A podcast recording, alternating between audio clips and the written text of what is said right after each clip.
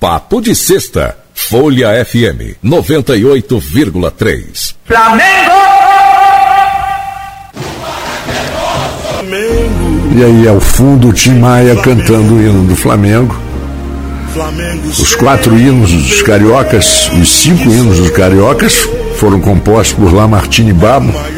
Parece que ele torcia por todos, porque cada um é mais bonito que o outro. Né?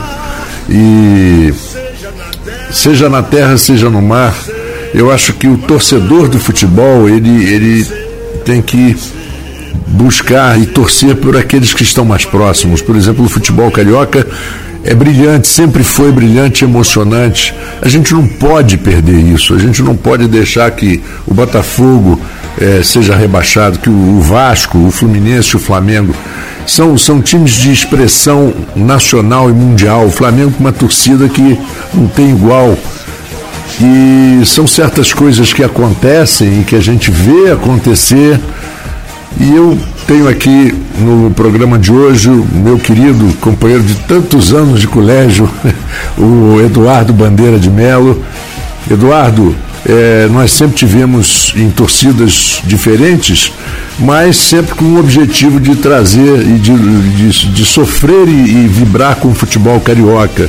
E eu acho que quem assume uma posição, como você assumiu de presidente do Flamengo por dois termos, e diretor de futebol, o nome que seja, ele sabe, ele já sabe de antecedência que ele vai ter pressão, que ele vai sofrer cobrança.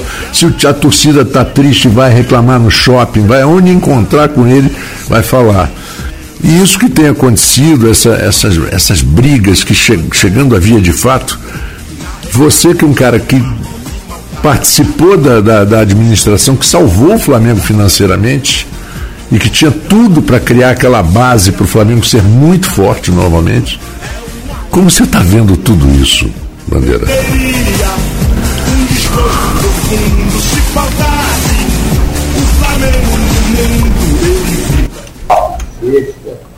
É, como você falou, né, fomos contemporâneos lá na Universidade de Aplicação, da UER, nós somos tão velhos que não era o EG, né?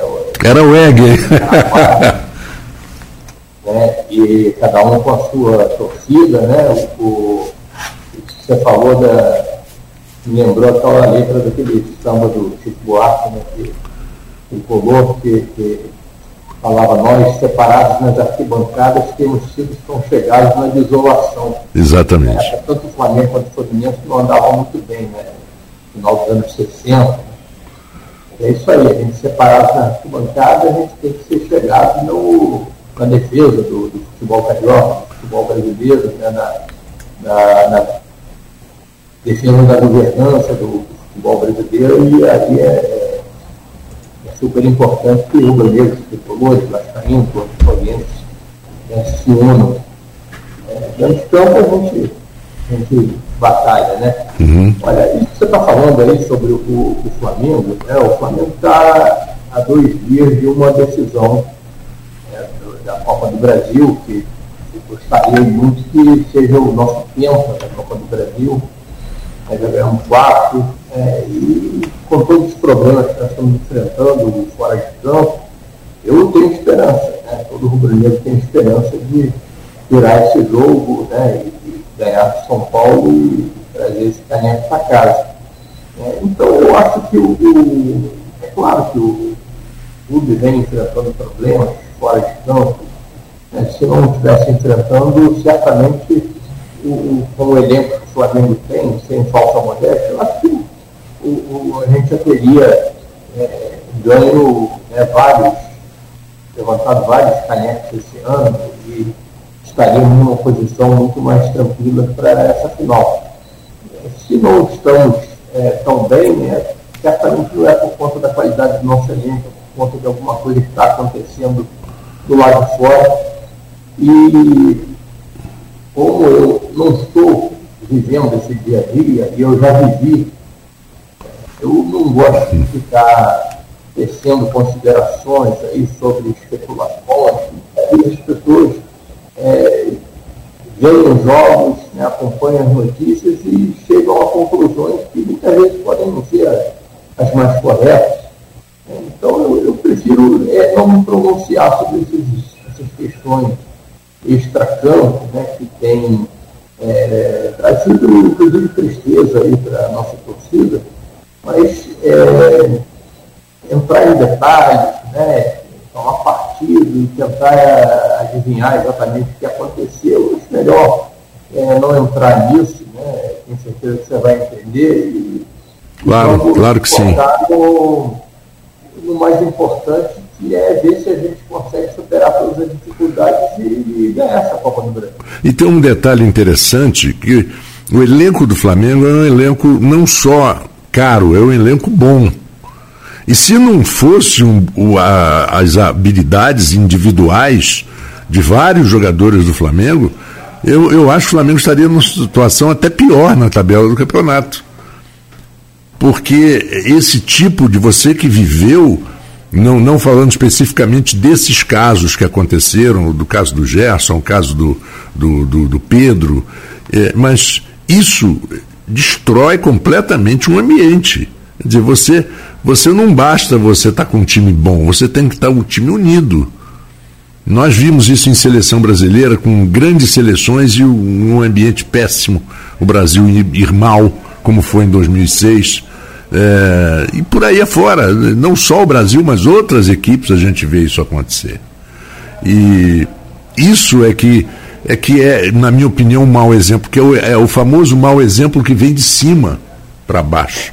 Porque se de repente uma diretoria não se impõe e não pune, de repente, os culpados de um, de um fato ou outro, a coisa vira bagunça, porque fala, tá tudo bem, não vai dar nada mesmo.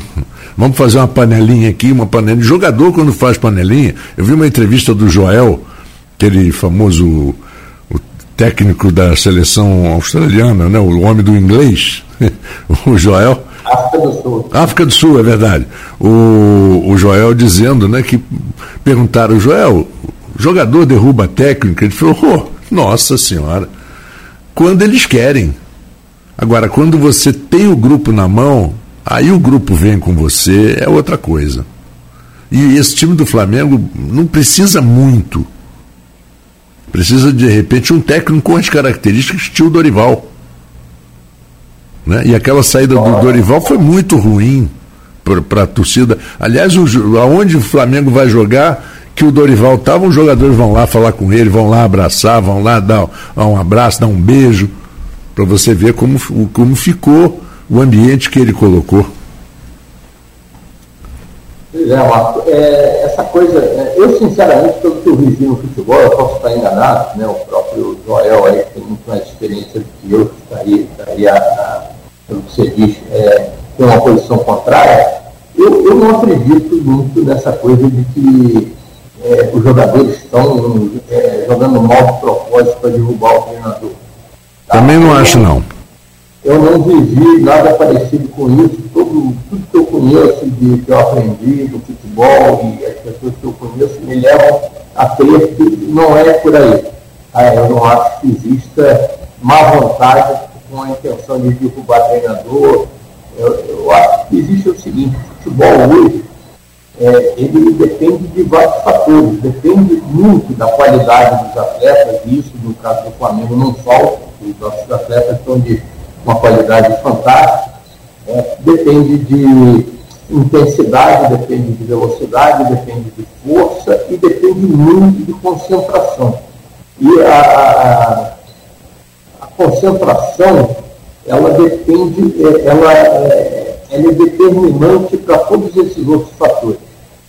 Então, se você vê muitas vezes o, o, o time é, demonstrando que não está com muita intensidade, que não é, não está com muita vontade, isso acho que não é uma coisa deliberada. Eu acho que isso daí é produto da falta de concentração. E se você não tem um bom ambiente, não há quem faça você ficar concentrado. Pensa no, no, no, no nosso trabalho, no nosso dia a dia. Nós não somos atletas de futebol. Se você não estiver bem de cabeça, estiver sofrendo é, problemas em casa, no trabalho, tal, você não vai conseguir se concentrar e fazer o, o seu trabalho com a qualidade que você faz, principalmente se você tiver do outro lado né, um, um, 11 atletas motivados e concentrados para jogar contra você e muitas vezes sem ter a mesma qualidade. Então, é, eu tenho certeza que os jogadores do Flamengo são pessoas sérias, íntegras, que não estão é, nem um pouco querendo é, é, derrubar ninguém, nem deliberadamente estão querendo perder ou jogar mal. Eu acho que existe alguma coisa que eu não sei qual o que, é, porque eu não estou lá, então por isso eu não gostaria de especular, mas certamente tem alguma coisa que está interferindo negativamente né, no, no, desempenho dos nossos atletas. Tem jogos que eles jogam muito bem, né, e, como no caso do jogo do Botafogo, por exemplo, que é, o Botafogo era franco favorito e nós acabamos ganhando. Né? O Bruno Henrique estava encapetado tal, e, e ganhamos o jogo. Né? Eu espero que isso aconteça né? contra o São Paulo agora no domingo, apesar do, clube não estar tá passando por uma fase muito boa, está enfrentando problemas fora de campo. Eu tenho esperança de que a qualidade dos nossos atletas seja determinante e a gente consiga ganhar o jogo. Não é impossível.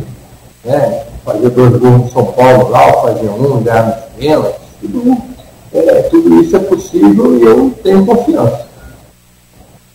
Até porque o São Paulo também passa por alguns problemas, e isso é normal no futebol brasileiro, a gente sempre vê isso.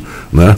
Agora, você acredita que basta o título para que as coisas serenem, ou alguma coisa tem que ser feita de forma mais profunda, no seu modo de ver? Não, eu não tenho a menor dúvida. Tá? O título é claro que, eu, claro que o título vai ser bom para todos nós, né? para nós que estamos na arquibancada, né? e vai ser bom para os atletas, vai ser bom para os dirigentes, mas é, com certeza tem alguma coisa errada acontecendo lá. Né? O Flamengo deixou de ter aquela é, preferência pelo profissionalismo, pela impessoalidade. Então, aquilo que a gente via alguns anos atrás, né, o Flamengo sendo administrado por profissionais, exclusivamente por profissionais, recrutados dentro dos melhores critérios né, de, de seleção, de governança, e administração absolutamente impessoal, com ninguém sendo contratado porque é parente de alguém, porque é amigo de alguém, ou que pertence a algum grupo político que pode é, garantir votações nos conselhos. É, quando você tem profissionalismo, impessoalidade, quando você não tem conflito de interesse, com certeza né, você consegue resultados muito melhores, desempenhos muito melhores né, no, na, na, gestão do clube e isso se reflete também nos resultados dentro do campo. Então, isso daí eu acho que a gente precisa melhorar muito e mas não é impossível conseguir. Tá? É só colocar as pessoas certas para tomar as decisões. Qual a previsão da, que existe né, da, da do número, da, da, do tamanho da torcida do Flamengo? 45 milhões, 40, 45 milhões, por aí, né, no Brasil? No Brasil. E é uma nação. É, uma nação. E a gente levando é, em consideração o, o, mundo girando em torno do marketing, ou melhor, o marketing girando em torno do mundo, como é hoje, é, o Flamengo é uma marca poderosíssima. Quer dizer, você não pode admitir que, ainda bem que você, a sua gestão saneou, mas o Flamengo está numa situação financeira que é inadmissível numa marca com 45 milhões de torcedores. Isso é inadmissível em qualquer lugar do mundo. Uhum. É, a situação financeira do Flamengo é, evoluiu do, do do caos total, é, a, situação financeira do Flamengo em 2013 foi uma situação extremamente confortável. É, mas se você não tiver profissionalismo, se você não tiver impessoalidade, se você não tiver responsabilidade, isso pode se perder de uma hora para outra. É, a situação financeira do Flamengo ainda é confortável. Se você examinar os balanços, você vai ver que o clube fatura mais de um bilhão por ano. É, a, o endividamento foi é, reduzido substancialmente né, na nossa administração e hoje ainda está menor ainda, mas é, tudo que a gente conseguiu foi fruto de uma administração extremamente responsável, austera, profissional, não, não dá para imaginar uma, uma, organização com o tamanho do Flamengo, uma organização que fatura mais de um bilhão por ano, sendo administrado por amadores. É, então, profissionalismo é fundamental. Isso aí a gente tem que revisar, temos que falar isso todo dia, né, e para ver se a gente consegue retomar essa rota. É, tem a famosa frase, né? Se você acha um profissional caro, imagina, você espera para você ver o trabalho de um amador, para ver o que, o caro que ele vai te, te levar. É, você, você é, acha que existe, se não, se não for tomada providência, se a administração não voltar a ser profissional e, e focada, você acha que todo esforço de saneamento pode ser jogado abaixo? Eu não tenho a menor dúvida. Né? Pode demorar um pouco mais, um pouco menos, até porque eu, nós atingimos um patamar assim, de conforto na área financeira que é que você não perde de uma hora para outra. Uhum. Mas é aquela coisa, você tem que cultivar esse centro e você tem que ficar lá dando exemplo para que de uma hora para outra a gente não acabe perdendo tudo que a gente conquistou. E o que, que você acha, por exemplo, de hoje em dia, para uma equipe como o Flamengo, como, como o Corinthians, Palmeiras, Fluminense, Vasco, terem é, aquela, aquela formação de base? A base do jogador e, e, e, tentar controlar um pouco esse domínio de, de empresários que tentam negociar daqui, dali, ah, convoca para a seleção brasileira, porque aí o preço sobe. E vai. Como é que você acha que isso, essa, essa coisa pode ser diminuída, né? Ninguém ficar falando muito desse tipo de assunto, porque esse é o assunto que corre em todas as rodas de conversa. Ah, convocou porque quer vender ou porque o empresário, ou porque a, ou porque a, a, a marca que, que patrocina está forçando a barra?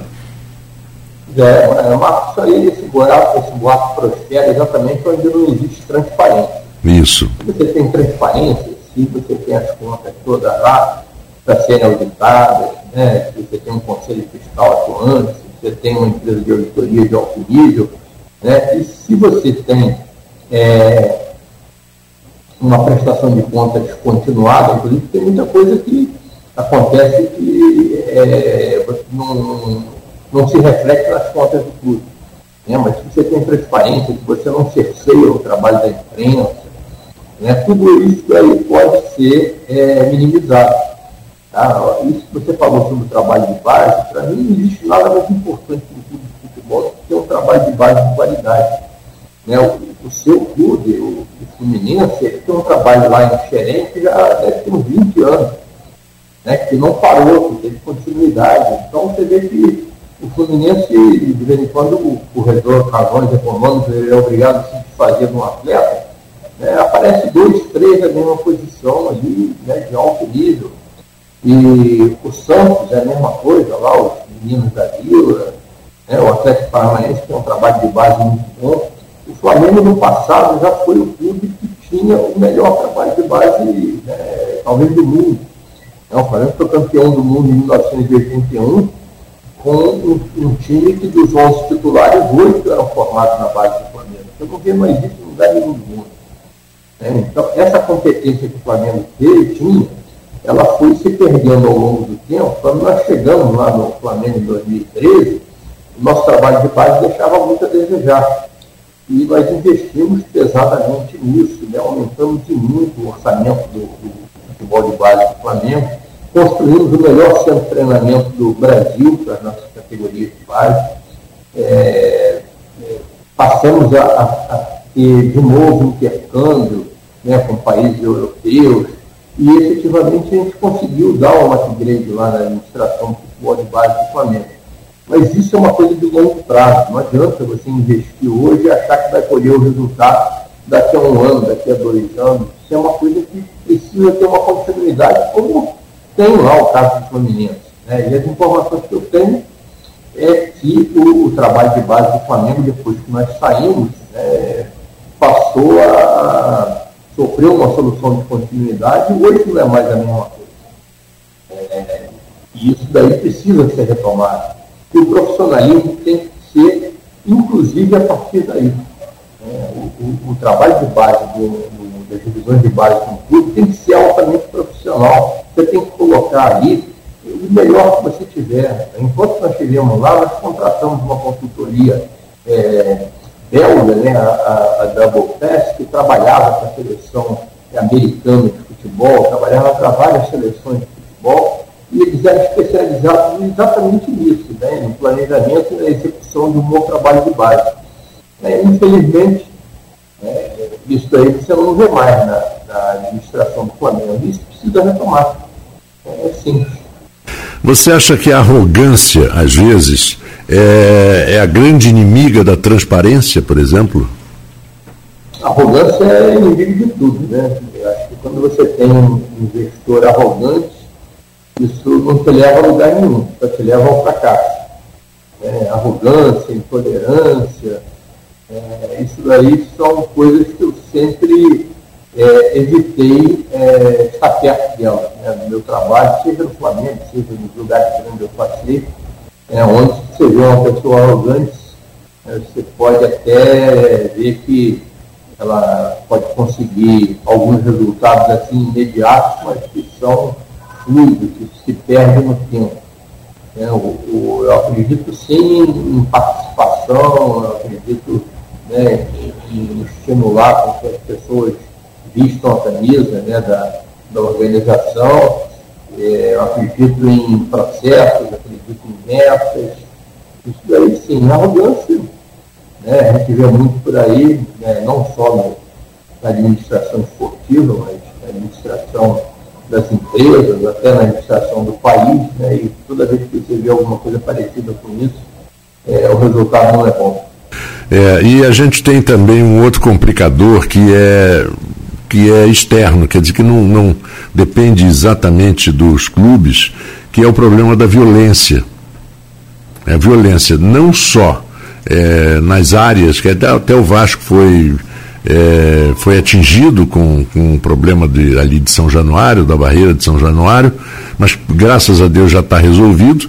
Mas todos os, os, locais do Rio de Janeiro sempre tiveram problemas. Nós tínhamos cuidado quando saímos do Maracanã, nós tínhamos cuidado quando saímos do, do Campo do Vasco, ou qualquer outro lugar que a gente fosse, né? por conta de, de uma certa violência, que naquela época não era tão forte quanto hoje. Agora, a violência dos clubes, dos clubes não, das torcidas, é uma coisa que me incomoda demais e eu queria saber a sua opinião em relação a isso uma, é, isso incomoda, qualquer tipo de violência incomoda, né? Vem de onde vier. É, e o que eu acho é que muitas vezes o, o, o foco está errado quando você tenta resolver, ou quando você finge vai resolver os problemas. Esse caso que você teve em, em São Januário, por exemplo, né, foi lamentável, né? invadiram lá o dependências, depredaram, tentaram agredir funcionários, atletas. Na mesma semana teve um caso semelhante no, no Santos. Né? E aí o que a gente viu né, foi uma inversão total do que deve ser feito. Né? Então foi a primeira providência interditar o estado de São Januário. Que culpa tem o estádio de São Januário, que é estádio de concreto, de tijolo, de cimento, de telha. Né? Que culpa ele tem? Né? E o, o ficou interditado esse tempo todo e, na realidade, né, é que nem aquela piada, né? Vai vender o sofá, né? O, exatamente, exatamente. Os, os, culpados mesmo pela, pela, por, por, aquele episódio lamentável, né, que eu saiba até hoje não foram punidos. Né? Você tem que punir as pessoas físicas. Né? Porque, certamente, se você fizer lá uma investigação, você vai chegar ao fio do Vasco enorme, com milhões de pessoas Uhum. Provavelmente, sei lá, 30, 40 pessoas no máximo foram culpadas por aquilo. Você pega essas 30, 40 pessoas e pune e impede de, de assistir o jogo, né, você está resolvendo o problema. Até essa coisa de, de punir as torcidas organizadas, isso não leva a nada. A torcida organizada é CNPJ, CNPJ não faz mal a ninguém. Né? Quem, faz, é, é quem é culpado pelas desordens são os CPF. Então vamos punir o CPF. A torcida organizada é claro que você tem é, é, pessoas que frequentam lá, usam a camisa da torcida organizada e promovem desordem. Mas vamos punir os desordeiros. As torcidas organizadas né, do Flamengo, que eu conheço mais, mas tenho certeza que os outros clubes também, São é, organizações é, que têm 40, 50 anos de existência, que é, operam, funcionam no, no, Rio de Janeiro inteiro, nas periferias, que tem mulher, que tem criança, que fazem trabalho social. Exatamente. Então, nem vão ao estádio, mas se reúnem nos seus bairros, nas suas comunidades, para assistir o seu time, que não, não tem dinheiro nem para ir ao Maracanã para começar a comprar o ingresso. Pois é. é eles fazem um trabalho muito bonito, né, social, inclusive, de assistência, e muitas vezes eles é, ficam demonizados por conta da ação de meia dúzia de desordeiro. Né? Na Inglaterra você teve problema de violência nos estádios muito mais grave do que aqui, e eles resolveram, resolveram como? Punindo as pessoas físicas. Eram os hooligans, não é isso? Os hooligans não podem nem chegar perto dos estádios, porque eles são identificados e, é, e punidos se resolverem é, praticar aquelas atrocidades de novo. Então, né, aqui no Brasil a gente tem uma visão um pouco distorcida das coisas. Felizmente tem uma coisa que não tem no Rio, mas em São Paulo tem, que para mim é uma insanidade, essa coisa da torcida única. Você joga Corinthians e Palmeiras no campo do Corinthians e os torcedores do Palmeiras não podem ir. Né? E, e vice-versa. Aqui no Brasil, aqui no, no Rio, né, isso felizmente não chegou. Para mim isso é insanidade. Né? Não é assim que você coíbe violência. É verdade, é verdade. Inclusive em São Paulo se fala, né, no meio, nos meios jornalísticos esportivos, de que algumas torcidas organizadas, ou eles lá chamam de torcidas é, uniformizadas, como a Mancha Verde, como a, a Gaviões da Fiel e outras, tem uma, conseguem exercer uma, a Independente do São Paulo, consegue exercer uma pressão muito forte sobre as diretorias. O que, que você soube a respeito, ou o que, que você faz, fez, por exemplo, no seu período de Flamengo, na presidência, para evitar que isso fosse real? Olha, você, acho que em primeiro lugar você não pode dar privilégio para ninguém. Né? Não existe uhum. torcedor que é mais torcedor do que o outro. É, eu sou Flamengo né, desde que eu nasci, mas é, eu não sou melhor nem pior que qualquer que nenhum outro torcedor. Então, acho que é, cortar privilégio é fundamental. Agora, se o membro da torcida organizada, né, é, e ele é sócio do clube, da mesma maneira que eu entrei de sócio, ele pode entrar, ele participa das decisões como sócio, né, problema nenhum. Né, isso é, é perfeitamente é, viável, é até desejável. Né, eu, é, você sabe, eu morava na Tijuca ali, eu sempre morei longe do Flamengo, depois eu mudei para Barra, continuei morando no. Né? Desde que eu comecei a trabalhar, a primeira coisa que eu fiz com meu dinheirinho foi comprar um título de sócio proprietário do, do Flamengo, né? mesmo sem saber que, sabendo que eu não ia frequentar, só para poder participar das decisões. Eu acho que pode, todo torcedor pode até deve fazer isso. Agora, é, a, manifestação das torcidas, seja organizada ou seja desorganizada, é, eu acho que é, é desejável, né, acho que é através da, da manifestação, através da, do diálogo, que a gente consegue aprender, consegue melhorar muita coisa. O que eu acho que não é aceitável é violência. Violência não leva a lugar. Bandeira, Eduardo Bandeira de Melo, é, estamos chegando aqui no finalzinho do papo de sexta, que é 19 horas agora. E de novo aqui ao fundo o nosso querido Timaya cantando. Ficou muito bonito na voz do Timaya, o hino do Flamengo. Aliás, como todos, ele gravou todos. E ficou muito bonito. Eu desejo a você, como eu sempre desejei, como eu torci para o Flamengo quanto o River, aquele 2x1, um, torci depois quanto o Liverpool. Né? Tenho filhas flamenguistas, que não existe uma família no Brasil que não tenha um flamenguista. Não existe. Pode ser.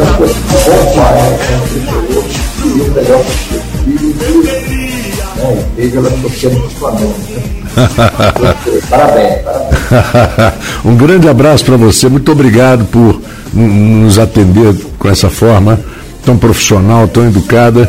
Agradeço a toda a sua equipe aí, o pessoal que trabalha com você e que nos ajudou muito aqui a, a organizar tudo, som, imagem. E sucesso domingo. Tomara que vocês conquistem a Copa do Brasil e, e façam mais um time carioca campeão e com que o campeonato brasileiro tenha sempre os quatro cariocas entre os dez primeiros. Isso é, é o meu sonho. A gente torce mais. E o campeonato carioca vai ficar muito mais bonito. Muito, como já foi no passado. Né? Como já foi emocionante no passado, né? Era e o, e e exatamente. E os Fla-Flus eram inacreditáveis. É aí. queria agradecer muito né, essa conversa, o prazer nós estar participando aqui do Papo de Sexta, aqui na FM 98.3. Queria mandar um grande abraço para todos os seus ouvintes, um grande abraço para os rubro-negros aí, e torcedores de outros clubes também aí de campo. Uhum. Em especial para o meu amigo Gerson Júnior, que é um grande parceiro meu aí na, na política e no futebol. Que ótimo, é. que ótimo. Um grande abraço para você, bom final de semana, que seja coroado no domingo e eu volto na segunda. Amanhã, nós temos amanhã no, no, no, no Bossa é, Eternamente Nova, vou mostrar o novo álbum que está concorrendo ao Grammy do Antônio Adolfo. Quem gosta de, de Bossa Nova, fique ligado, porque é muito bonito. Amanhã às 16 horas. Um grande abraço para você e até a próxima a todos os ouvintes também da Folha FM. Até segunda-feira. Tchau, tchau.